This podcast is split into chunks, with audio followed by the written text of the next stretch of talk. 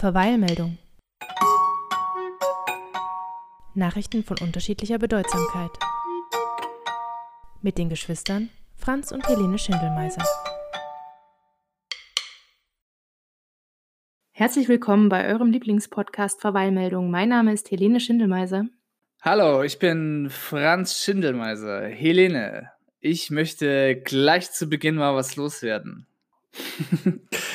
Und zwar äh, habe ich in der letzten Folge ein bisschen Schmarrn erzählt bezüglich der Auflockerung äh, plus eins. Ich habe das, ich habe das tatsächlich wirklich falsch verstanden. Äh, das gilt nur im Freien, darf man sich einer haushaltsfremden Person äh, Kontakt aufnehmen. Und diese Kontaktperson darf sich auch abwechseln, aber halt immer nur eine haushaltsfremde Kontaktpersonen. Ich habe das falsch verstanden und ich habe auch äh, noch eine andere Sache, die mich etwas belastet, weil wir haben ja hier doch sowas wie eine Art Vorbildsfunktion. Ich habe ja vom, davon erzählt, dass ich jetzt viel mit den Nachbarn joggen gehe. Das war mir auch nicht bewusst, dass bis zu der Auflockerung das auch nicht gestattet gewesen wäre. Also ich habe einen äh, oder mehrmals einen Fehler gemacht, unbewusst. Und den Nachbarn war es auch nicht bewusst. Als diese Auflockerung kam oder als sie angekündigt wurden, haben wir uns dann im Treppenhaus wieder getroffen zum Joggen und haben gesagt, hey, ab Montag dürfen wir das eigentlich erst. Und ihm war das auch nicht bewusst. Also das war wirklich äh, einfach nicht äh, ordentlich informiert oder bisschen muss man es ja auch auf andere schieben. Markus Söder, auch wenn ich von dir so begeistert bin, weniger,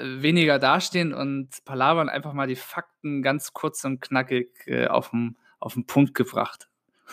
Weil ich glaube fast, es geht vielen ein bisschen so. Das ist vielleicht ein bisschen falsch verstehen. Das wollte ich nur mal loswerden an der Stelle. Gut, dass du das nochmal richtig gestellt hast. Und dann frage ich dich direkt noch, wenn du schon im Redeschwall bist, wie geht's dir denn sonst so? Ich sehne mich jetzt ein bisschen nach Urlaub. Auch wenn man nicht wegfahren darf, sehne ich mich nach Urlaub. Ach, und äh, da habe ich doch noch eine Sache. Ich habe doch letztens gefragt, wo, wo könnte ich helfen, wo könnte ich jetzt äh, spenden oder wo könnte ich da was bewegen. Auch das muss ich schon wieder leider ein bisschen, bisschen wieder bremsen, weil ich habe mich jetzt doch ich habe mir was gekauft.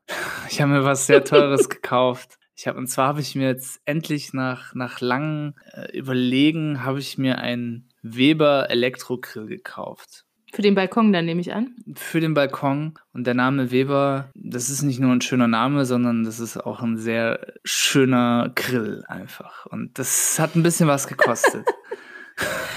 Oh, und jetzt ist kein Geld mehr da, um Menschen nee, zu retten. Das ist nee, ja schon schade. Nee, nee, also das äh, tut mir leid. Ich bin auch nur ein Mensch. Letzte Woche hätte, wenn ich da die zündende Idee gehabt hätte, hätte ich es wahrscheinlich woanders hergegeben, aber es ist auch ein bisschen was, was ich mir schon immer mal erfüllen wollte, weil ich konnte nie grillen. Ich konnte nie mal sagen, hey, kommt's mal vorbei zum Grillen. Kann ich jetzt, wenn ich einen Grill habe, auch nicht sagen ja, nicht falsch verstehen, das Plus eins, aber irgendwann hoffe ich dann doch mal Besuch empfangen zu dürfen. Irgendwann kannst du den Obdachlosen ja dann auf eine Wurst einladen. Ja, oder so. Das werfe ich den dann runter einfach vom Balkon. Ja, das ist eine Investition in dein Wohlergehen und das Wohlergehen der Menschheit. Würste, Würste vom Balkon, alles gut. Ich habe mir jetzt, äh, ich habe mir einen Kasten Karamals gekauft. K kennst mm. du das? Kennst du das? Du, du, du kaufst was, was du halt gerne in der Kindheit getrunken hast und willst irgendwie wieder Kindheit verspüren und am Ende stellst du fest, schmeckt das scheiße? Witzig. Ich fand das in meiner Kindheit voll schlimm. Es hat mir in der Kindheit überhaupt nicht geschmeckt. Ich fand es ganz furchtbar. Und wo ich es aber wirklich ständig getrunken habe, war während der Schwangerschaft weil da auch, das ist auch so, ja, so ein bisschen empfohlen worden, während der Schwangerschaft Karamels zu trinken, weil das halt sehr viele Stoffe hat, die in der Schwangerschaft wichtig sind. Ich glaube, Folsäure und lauter solche Dinge sind da drin. Und da hat es mir auch super geschmeckt, aber in meiner Kindheit fand ich es furchtbar. Nee, ich habe das in der Kindheit geliebt. Für mich, ich habe mich wie ein Erwachsener gefühlt, weil die Farbe. Ja, weil es so wie ein Bier ist. Ne? Ja, genau. man hat sich so gefühlt wie ja, so, die Einstiegsdroge. Erst das Karamals, dann kommt das Bebop, zumindest im Osten. Und dann trinkt man irgendwann ein ordentliches Bier. Aber das dann lieber in Bayern. Ja, aber erzähl, erzähl, wie geht's dir denn so? Boah, hier wird's jetzt gerade irgendwie ein bisschen hektisch, weil, ähm, wie du ja mitbekommen hast, die Schulen jetzt gestaffelt langsam wieder aufmachen und da jetzt auch sehr lange die Frage im Raum stand, inwieweit mich das betrifft, ob ich in den Präsenzunterricht gehen muss. Ähm, und es sind auch direkt diese Woche unglaublich viele Mails reingeflogen dazu, wie jetzt die Hygienevorschriften in der Schule sein werden, welche Klassen zuerst wieder beschult werden, welche Beschulungspläne gelten, wie viele Schüler dürfen in einen Klassenraum. Tatsächlich auch mit so, mit so irrwitzigen Dingen, wo man denkt, das, das hätten wir uns nie träumen lassen, dass das ein Thema wird. Ja, jetzt ist sogar genau vorgeschrieben, dass die Schüler auf eine bestimmte Art und Weise in den Klassenraum gelangen, aber über einen anderen Weg zurückgehen müssen, sodass das immer nur in einem Strom quasi unterwegs ist und sich dann quasi die rausgehenden Schüler nicht mit den reingehenden Schülern, also es ist total bizarr, was da gerade stattfindet, dass da wirklich genau vorgeschrieben ist, wo gelaufen wird, wie gestanden wird, wie die in die Pause gehen dürfen, wo die in der Pause stehen müssen. Also es ist echt abgefahren. Und äh, ja, ich habe aber heute erfahren, dass ich jetzt erstmal noch nicht in den Präsenzunterricht gehen muss. Ich kann noch weiter online beschulen von zu Hause aus, was mir natürlich sehr entgegenkommt, weil ich ja schon die Befürchtung hatte, dass ich meine Tochter entweder in diese Notbetreuung mitgeben muss oder mein Mann im Homeoffice, also während er arbeitet, auf sie aufpassen muss, was bei einem Kleinkind einfach ganz furchtbar ist. Kommen wir jetzt zu unserem ersten Beitrag. Ja, die Meldung über die ich gestolpert bin in der letzten Woche, war, dass es in Leipzig den ersten öffentlichen Gottesdienst in, äh, gegeben hat seit der Corona-Krise, seit eben der Schließung der Kirchen. Und zwar in der Propsteikirche am 20.04. Und da wurde da eben darauf geachtet, dass nur 15 Leute an dem Gottesdienst teilgenommen haben, dass der Mindestabstand gewährleistet wurde, dass alle Atemschutzmasken getragen haben und äh, dass überhaupt alle Hygieneregeln ordentlich eingehalten wurden. Es gab kein Weihwasserbecken. Es war Pflicht, dass jeder sein eigenes Gesangbuch mitbringt. Statt des Friedensgrußes, bei dem ja man im katholischen Gottesdienst normalerweise sich die Hand gibt, gab es eben ein Lächeln und die Hostien wurden mit Gummihandschuhen ausgeteilt. Es wurden außerdem die Anmeldungen für die Gottesdienste vorher über eine Homepage gemacht und es wurden auch sehr viele Werktag-Gottesdienste dem Kalender hinzugefügt, damit möglichst viele Leute die Möglichkeit hatten, recht bald einen Gottesdienst zu besuchen.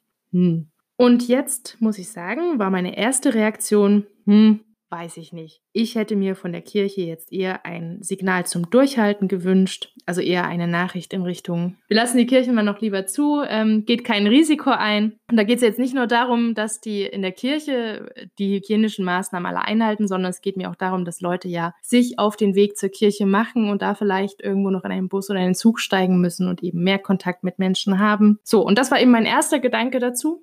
Und dann kam aber auch gleich der zweite Gedanke, weil für gewöhnlich denke ich länger über Dinge nach. Da habe ich mir gedacht, ja, wie lange sollen die Kirchen denn eigentlich warten?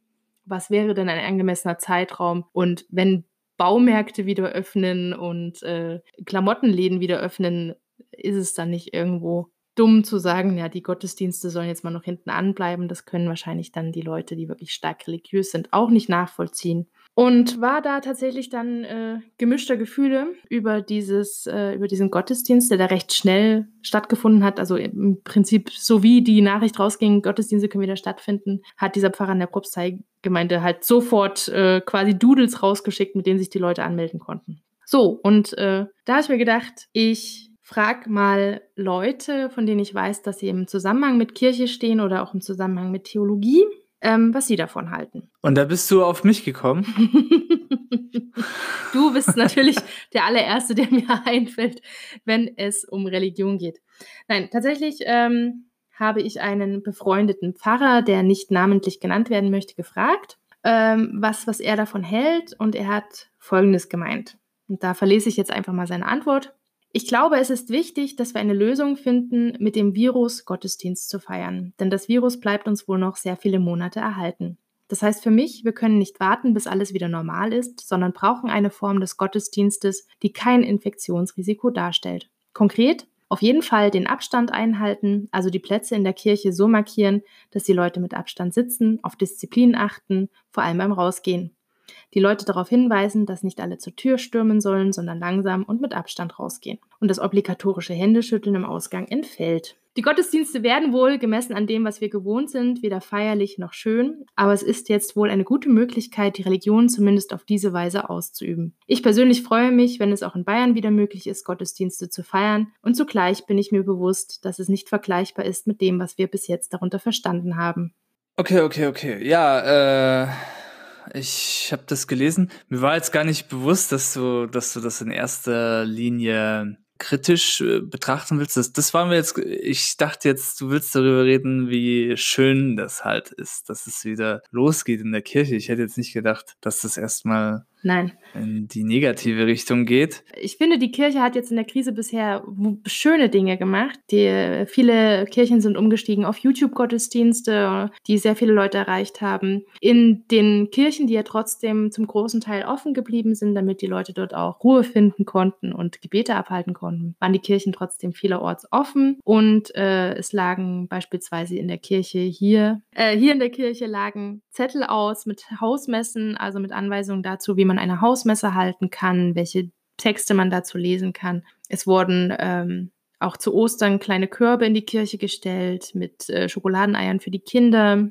so dass die Kirche eben trotzdem ein Ort geblieben ist, der offen ist, in dem halt nur nicht der Gottesdienst gefeiert wurde, um die Leute nicht zu gefährden. Und das fand ich alles sehr schön. Und ich betrachte ganz misstrauisch jetzt nicht nur von der Kirche, sondern generell diesen Run auf das Wiederöffnen, weil ich wirklich mir Sorge darum mache, dass die Infektionszahlen zu schnell wieder ansteigen und wir diese ganzen Maßnahmen alle wieder einstampfen können und wieder zurück auf Null gehen müssen und das alles dann im Endeffekt noch sehr viel länger dauert, weil wir uns nicht mal ein paar Wochen mehr zusammenreißen konnten. Ja, dieses Virus, ne? Da meint man, man kennt seine Schwester und dann merkt man halt, keine Ahnung, ist doch noch, sie ist halt doch noch viel krasser, krasser als man, als man dachte. Das, das Schlimme ist ja, man, man kann ja nicht sagen, jetzt übertreib mal nicht oder du siehst es ein bisschen zu eng alles, weil du bist auf jeden Fall extremer wie ich oder wie, ja, wie alle, glaube ich, die ich überhaupt kenne. Ist halt jetzt natürlich ein Thema, wo mich jetzt nicht sehr äh, berührt. Also ob jetzt die Kirche zu ist oder nicht, da merke ich jetzt gar keinen Unterschied. Aber trotzdem, trotzdem habe ich mir natürlich Gedanken zu deinem Thema gemacht, ja. Ja. Ich habe mir jetzt Gedanken dazu gemacht, wie das wohl für mich wäre, wenn ich mich da jetzt auf so eine Liste setzen lasse und dann bei, mit 14 weiteren Teilnehmern so eine Messe gemeinsam abhalte oder wie sagt man, besuche, besuchen am besten. Mhm. Und an was ich da sofort denken musste, war das Singen mit 15 Leuten. Du kennst es, also du kennst es äh, wahrscheinlich nicht, du kannst ja doch gut singen. Ich ein bisschen ausbaufähig und in der Kirche ist so der Moment, wo du in der Öffentlichkeit eigentlich voll laut mitsingen kannst, weil die anderen übertönen dich sowieso. Also es kriegt kaum einer mit, wenn du, wenn du da schief singst. Da habe ich ja noch gar nicht dran gedacht. Mit 15. Ja. Also ich, äh, ich stelle mir das dann so vor, ich bin in der hintersten Reihe und dann kommt das erste Lied und dann geht's los und bam, alle drehen sich auf einmal um. da habe ich noch gar nicht dran gedacht, aber du hast vollkommen recht. Würde ich jetzt, würde ich vielleicht sogar einmal mitmachen, wenn es jetzt hier in Bayern auch losgehen sollte, um davon berichten zu können. Ähm, und da habe ich auch noch meinen guten Freund Sigi befragt, wie er denn das alles wahrgenommen hat. Und die Sprachnachrichten, die er mir geschickt hat, dazu würde ich dann jetzt gerne mal abspielen. In meiner ersten Nachricht an Sigi schrieb ich, dass ich mir von den Kirchen eher ein Haltet durch und riskiert nichts erwartet hätte, statt gleich eine Gottesdienst-Rush-Hour. Ja, also das kann man natürlich auch so sehen, wie du das schreibst. Aber andererseits, ich fand es ein bisschen, wie soll ich sagen, ein bisschen staatstragend von den Kirchen da, also wenn ich es richtig mich erinnere, waren die Kirchen noch vor den Baumärkten also schon verboten oder geschlossen oder, oder es war sozusagen so, glaube ich, wenn ich richtig weiß, dass die Kirchenleitung von sich aus noch bevor irgendein Ministerpräsident was zum Verbot von Gottesdiensten gesagt hat, dass die schon selbst gesagt haben, ja, wir machen keine Gottesdienste mehr. Und definitiv weiß ich, dass die Baumärkte noch länger geöffnet haben, als also geöffnet hatten. Aber natürlich kann man es auch so sehen, wie du sagst und sagst, Sicherheit ist Sicherheit und Sicherheit geht eben einfach vor. Und gerade bei älteren Leuten, die den Gottesdienst ja überwiegend besuchen, muss man besonders vorsichtig sein. Als nächstes fragte ich ihn zu seiner Meinung zu einigen YouTube-Gottesdiensten und er bemängelte, dass viele von denen im Freien stattfanden.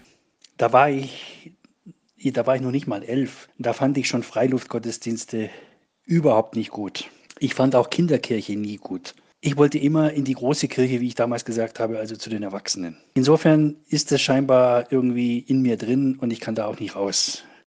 Ein zusätzliches Problem war, dass viele Gottesdienste sich um das Thema Corona herum entwickelten.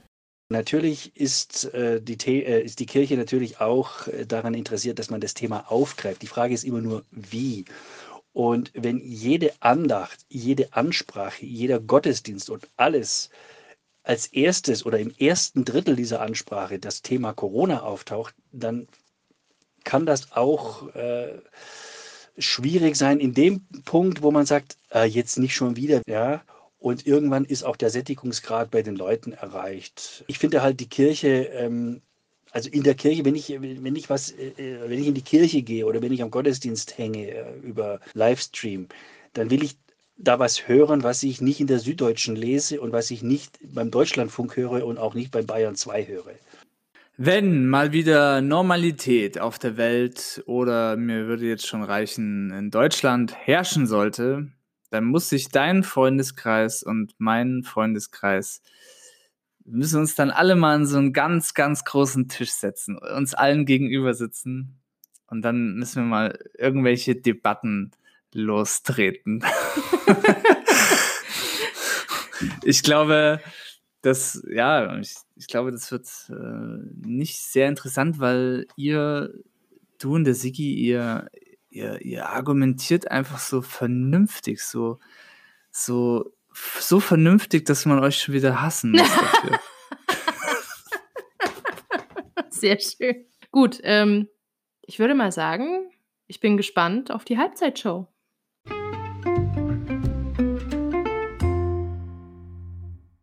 Herzlich willkommen zu der Show in der Show, die Halbzeitshow. Heute produziert wieder mal von Franz Schindelmeiser. Ja, Helene. Und zwar, wenn du die Tagesschau die letzten Tage, Wochen verfolgt hast, siehst du ja eigentlich immer die gleichen Gesichter, oder? Jens ja, Spahn, im großen. Ja. Markus Söder. Ja. Ja. Und ähm, während du dir Gedanken machst darüber, hey, das geht alles zu früh los und so, äh, während du ein bisschen in die, in die Panikecke gehst, denkt so ein einfacher Mensch wie ich, der, der einfach nicht viel denkt, äh, denkt sich dann einfach, wie alt sind die eigentlich alle? Ach du liebe Zeit.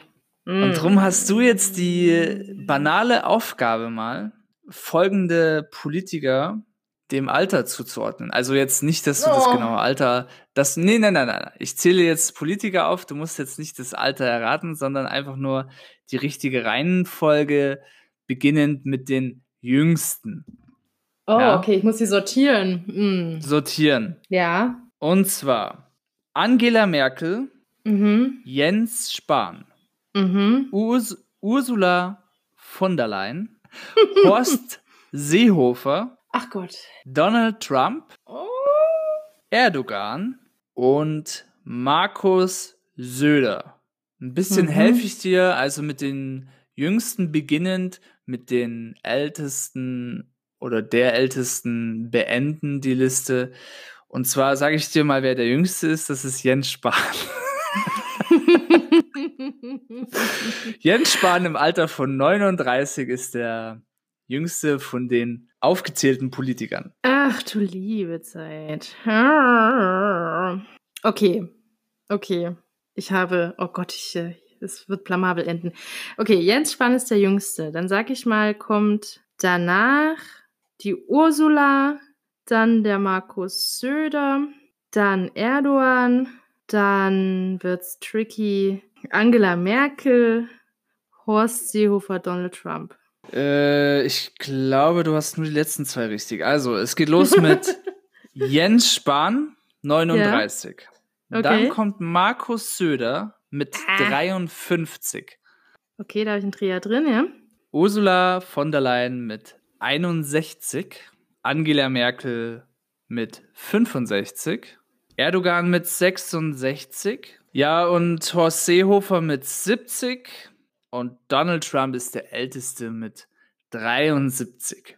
Ich muss ganz ehrlich sagen, ich war ein bisschen überrascht. Äh, Gibt es in der Politik, werden gar keine Altersgrenzen gesetzt, oder? Nur nach unten hin. Ich glaube, die einzige richtige Altersgrenze, zu, zumindest von der ich weiß, ja, also das. Aber das Einzige, was ich mal so mitbekommen habe, ist, dass es ein Mindestalter gibt für das Amt des Bundespräsidenten, glaube ich. Da war, glaube ich, immer so das Thema, dass ein zu junger Kandidat dieses Amt nicht ausführen sollte, weil er einfach nicht genügend Lebenserfahrung dafür hat. Bei den anderen Posten ist es mir nicht bewusst, dass es da ein anderes Alter gibt, außer das Mindestalter, das dann bei der Volljährigkeit liegen sollte. Also, dass der Horst Seehofer schon 70 ist, fand ich schon krass. Dass da ab 70, boah, so ein wichtiges Amt wie der erfüllt. Schon immer ein bisschen erschreckend, wie hoch der Altersdurchschnitt bei den Politikern ist und vor allem bei den führenden Politikern. Jetzt kann man natürlich sagen, okay, die haben die Lebenserfahrung, die nötig ist für diese Posten, aber da fehlt natürlich immer ganz entscheidend und bei so Sachen wie Digitalisierung oder so fällt das natürlich auch sehr krass auf. Da fehlt auch ein bisschen der frische Wind in den meisten Parteien, finde ich. Da fragst du dich doch, hat der, hat der Horst Seehofer zum Beispiel, hat der schon ein Smartphone oder? Ich meine, ich kenne ja sogar, ich kenne ja sogar Leute, die das noch nicht mal haben. Ne? Ja, aber du musst überlegen, so dass unser Opa 80 ist und auch da erst angefangen hat, ein Smartphone zu bedienen. Hey, unser Opa ist ähm, topfit. Den er hat die Kraft als, der zwei Herzen. Ja, also ich, ich bin der Meinung, den kannst du nicht als, äh, ja, als Musterbeispiel nehmen. Der ist einfach über den Durchschnitt. Überdurchschnittlich über Durchschnitt. fit. Ja, ähm, ich möchte nur damit sagen, dass man durchaus in einem hohen Alter auch noch geistig fit genug sein kann. Ob Horst Seehofer geistig fit genug ist für auch nur irgendwas, das wissen wir nicht. Na gut, das war die heute etwas magere Halbzeitshow, produziert von Franz Schindelmeiser. Vielen Dank. Dann kommen wir jetzt zu deinem Beitrag.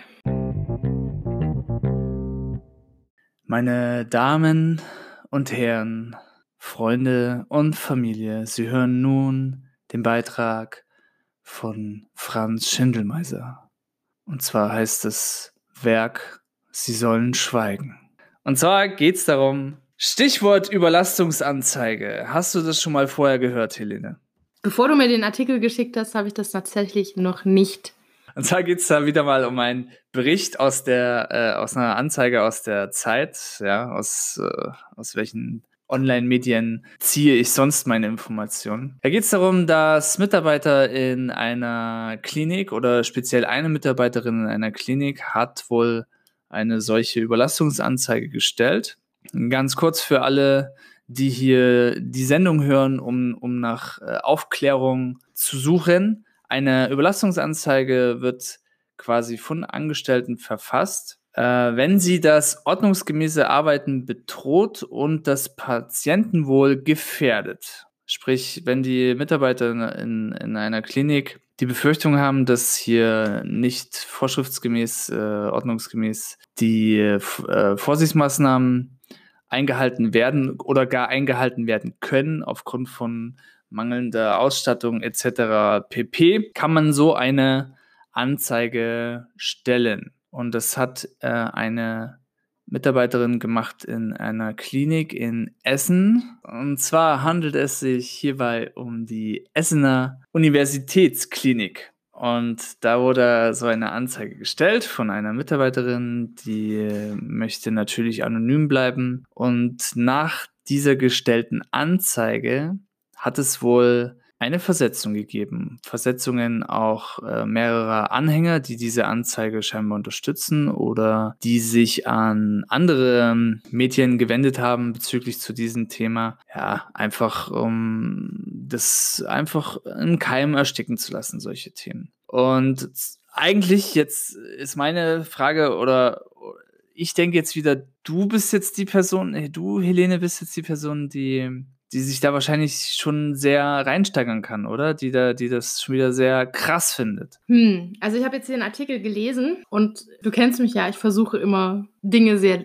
intensiv zu durchdenken, bevor ich mir eine Meinung bilde. Und dann habe ich erstmal überlegt, inwiefern diese Berichte vielleicht übertrieben sein könnten. Weil ich mir überlegt habe, was, was ist eventuell der, was ist der entsprechende, was ist der gute Dienstweg? Ja, also in meinem Beruf ist der Dienstweg immer so super wichtig. Was mache ich, wenn mir etwas nicht passt? An welche Stelle gehe ich als erstes? Und was ist eigentlich die erste Stelle für eine Beschwerde einer Krankenschwester oder eines Pflegers? Wo müssten die als erstes hin? Und kann es nicht vielleicht sein, dass diese gestellte Anzeige als erster Weg der Kommunikation irgendwo in der Chefetage für einen Affront gesorgt hat. Und dann allerdings, gerade weil wir eben auch in der Familie Krankenhauspersonal haben und ich da auch schon Berichte darüber gehört habe, wie so etwas abläuft und wie mit solchen Anzeigen umgegangen wird, denke ich, das wird schon, vor allem da das ja viele Quellen sind, also hier wird sich auf einen äh, Fall im Besonderen eben in Essen berufen, aber auch aus anderen Kliniken erreichen ja die Zeitungen da sehr viele Berichte ähnlicher Art. Deshalb denke ich mal, das wird wahrscheinlich schon so stimmen und schon so richtig sein. Und ich frage mich halt, warum, warum die Kliniken da so unvorsichtig mit ihrem Personal agieren, wo sie doch aktuell so extrem drauf angewiesen sind. Warum werden die Sorgen des Pflegepersonals nicht ernst genommen und stattdessen versucht man über irgendwelche Repressalien oder Drohungen oder eben solche Versetzungen die Leute mehr oder minder mundtot zu machen. Das kann ich nicht richtig verstehen. Und dass das früher oder später auch bei den Zeitungen landet, dürfte auch klar sein. Gut, aber wir haben halt, äh, man kann es nur immer wieder sagen, wir haben halt wirklich ein, eine Krise jetzt da, die es noch nicht gegeben hat. Also es gibt keinen, es gibt einfach jetzt keinen, keinen richtigen Plan für ja. die Krise. Also man, man, man hätte das nicht alles, den Notfallplan gab es nicht, den gibt es jetzt vielleicht. Also sollte es mal wieder sowas geben, kann man, kann man vielleicht dann auch besser agieren oder, oder sich überhaupt vorbereiten auf so Katastrophenfälle. Also angenommen, es gibt bestimmt auch hier und da Lücken jetzt im Einzelhandel. Also ich könnte jetzt auch, wenn ich, wenn ich jetzt ein total vorsichtiger oder so, ein, so ein Paniker wäre, könnte ich jetzt auch hier und da Mängel einfach suchen und, und äh, diesbezüglich einen Streit vom Zaun brechen oder, oder auf, auf die Barrikaden gehen. Klar, solltest du vorher an den direkten äh, Vorgesetzten wahrscheinlich dich wenden, aber ich kenne das auch, wenn man nicht gleich bei jedem Mal, wenn jemand kommt und, und was ermahnt oder um etwas bittet oder was ankreidet, dass, dass das dann sofort hm, behoben werden kann. Also das geht nun mal auch nicht immer gleich, ja. Schwierig. Also ich bin jetzt nicht äh, von dem Artikel so, dass ich, dass ich jetzt mich hingesetzt habe und gesagt habe, boah, was für eine Schweinerei und, und also ich kann mich da nicht so reinsteigern, ehrlich gesagt. Es fällt den Krankenhäusern und äh, generell allen jetzt gerade auf die Füße, was schon lange versäumt worden ist. Dass zum Beispiel zu wenig Krankenschwestern auf den Stationen eingeteilt sind. Und das, das ist Fakt gewesen schon lange vor Corona. Es waren schon viel zu lange. Vorher war das schon so, dass zu wenig Krankenschwestern oder zu wenig Pfleger zu viele Patienten betreuen mussten und in Notfällen dann halt auch wirklich Probleme bekommen haben. So, und den Vorwurf kann man natürlich machen und sagen, ihr hättet schon lange nachstaffeln müssen, wir hätten schon lange mehr Personal gebraucht. Gut, bezahltes Personal noch dazu. Aber jetzt frage ich mich eben, was will ich jetzt mit der Überlastungsanzeige erreichen? Was, was glaube ich, dass denn was, was passieren könnte? Es ist ja fast das Einzige, was jemand machen kann, der deine Sorge ernst nimmt, dass er dich auf eine andere Station versetzt. Natürlich solltest du vorher auch getestet werden, wenn du mit Corona-Patienten zu tun hattest. Also diese ganzen Details sind nochmal ein ganz anderes Feld. Aber was sollen die anders tun? Ja, ich, du, du sprichst mir aus der Seele. Ja, Helene, ich würde gern in der nächsten Sendung auf jeden Fall von unserem üblichen Rhythmus oder von unserer üblichen Gestaltung der Sendung mich ein bisschen wegbewegen. Äh, ich weiß nicht, wollen wir das überhaupt groß ankündigen mit Gast? Eher nicht, oder? Am Ende klappt es dann wieder irgendwie nicht.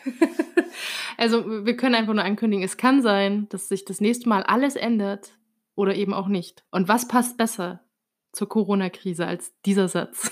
Ich hoffe, du hast Musik rausgesucht. Ja, ich habe Musik. Und zwar zu deinem Thema von Xavier Naidoo. nee, ich meine. Äh, das ist der Running Gag.